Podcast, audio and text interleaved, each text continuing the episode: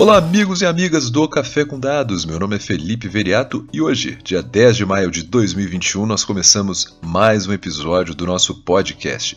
E como toda boa segunda-feira, vamos começar com mais um boletim da vacinação. A gente que está chegando agora na quarta versão dele, falando sempre dentro da semana quem brilhou e quem pebou. E lembrando o critério de avaliação, o que a gente olha é, na semana que se passou, na semana anterior, qual foi o percentual da população de um país que recebeu a primeira dose da vacina. E outra coisa que vale a pena destacar também é que a gente tira todos os países que têm uma população inferior a um milhão de habitantes.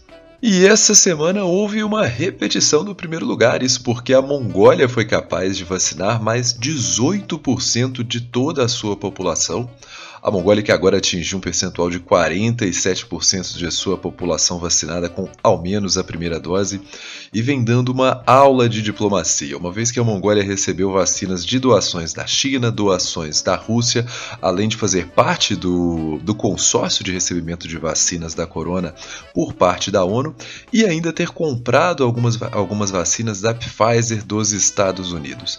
Então, com uma quantidade alta de vacinas de diversas marcas de diversos fabricantes para serem aplicados na sua população e claramente um sistema de vacinação que vem sendo bastante eficiente. Nas últimas semanas, a Mongólia conseguiu evoluir consideravelmente, já chegando perto de 50% de sua população com ao menos a primeira dose recebida. Mas um outro destaque dentro do top 10 é a Europa como um todo.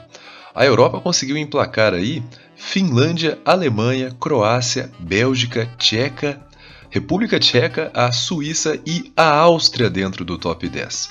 Os únicos países fora da União Europeia, além da Mongólia, que é o primeiro lugar, foi o Canadá em segundo lugar, com 4,54% da população vacinada na última semana, e o Bahrein, com 4,14%. Isso ocorre numa semana em que, ao fim dela, no sábado, o presidente da Comissão Europeia anunciou que a União Europeia fechou um acordo de 900 milhões de doses com a Pfizer, com opção de compra de outros 900 milhões que serão entregues de 2021 até 2023. Vale lembrar que a União Europeia está entrando também com uma ação judicial contra a AstraZeneca devido aos atrasos do laboratório. A questão é que neste exato momento é que a União Europeia está cheia de vacinas para distribuir. Uma das coisas que explicam o avanço na vacinação ao longo das últimas semanas é que vários dos países eliminaram a restrição, eliminaram a prioridade na vacina, abrindo realmente a vacinação a todo o público, a toda a população adulta. Então, nas últimas semanas, vários entusiastas, várias pessoas que concordam com a vacinação, e espero que você seja um deles, foram se vacinar. Eu digo por mim que tenho amigos na Alemanha, na mesma faixa etária que a minha, que receberam a primeira dose nessa última semana que se passou. E outro ponto interessante são algumas campanhas que alguns países da União Europeia vêm fazendo para incentivar a vacinação. Um exemplo é uma matéria que saiu no New York Times citando galerias de arte, citando museus na Itália que incentivam a ida aos museus e a pessoa pode receber a sua vacina lá durante a visitação. E falando do que interessa, saindo do velho continente e olhando para dentro de casa, o Brasil novamente não teve uma semana boa. Na verdade, o Brasil piorou em relação às últimas três semanas. Nós tivemos uma vacinação de 1,08% de nossa população na semana anterior. Vale lembrar que há quatro semanas atrás esse número tinha sido de 1,95%. Claramente o Brasil vem sofrendo com desabastecimento e há uma necessidade de gerenciar as doses que atualmente temos, e com isso, na última semana, a gente chegou no número de 15% de toda a população vacinada com ao menos uma primeira dose. É muito pouco neste momento. A título comparativo, os Estados Unidos, que já vacinou 45% de sua população com a primeira dose e nesse exato momento começa a sofrer com pessoas que têm resistência quanto à vacina, na última semana vacinou 1,27%, sendo superior à vacinação brasileira novamente. E dessa forma, no mundo, o Brasil foi apenas o 45º país em número de vacinados na semana que se passou.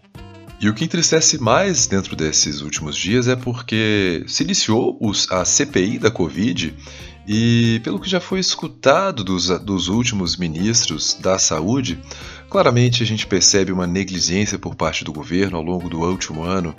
Ah, houve sim a possibilidade de fechar contratos, de priorizar a compra de vacinas, mas isso tudo foi postergado por falsas crenças, por não acreditar na ciência, e nesse exato momento a gente está colhendo nada mais do que o resultado pelas decisões errôneas tomadas no passado. Não é meu foco ainda entrar em cima dos dados, dos detalhes dessa CPI, até porque tem muita água para passar por debaixo da ponte ainda, mas vale a pena todos nós ficarmos de olho no que vai acontecer ali, até porque o futuro político do país pode ser decidido com o que vai acontecer dentro dessa CPI ao longo dos próximos dias. E com isso a gente encerra o Café com Dados de hoje. Desejo uma ótima segunda-feira e uma ótima semana para você.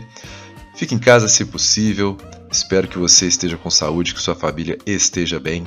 E é uma questão de ter fé. O mundo começa a voltar ao normal e a gente tem que acreditar que uma hora isso vai chegar para nós brasileiros também.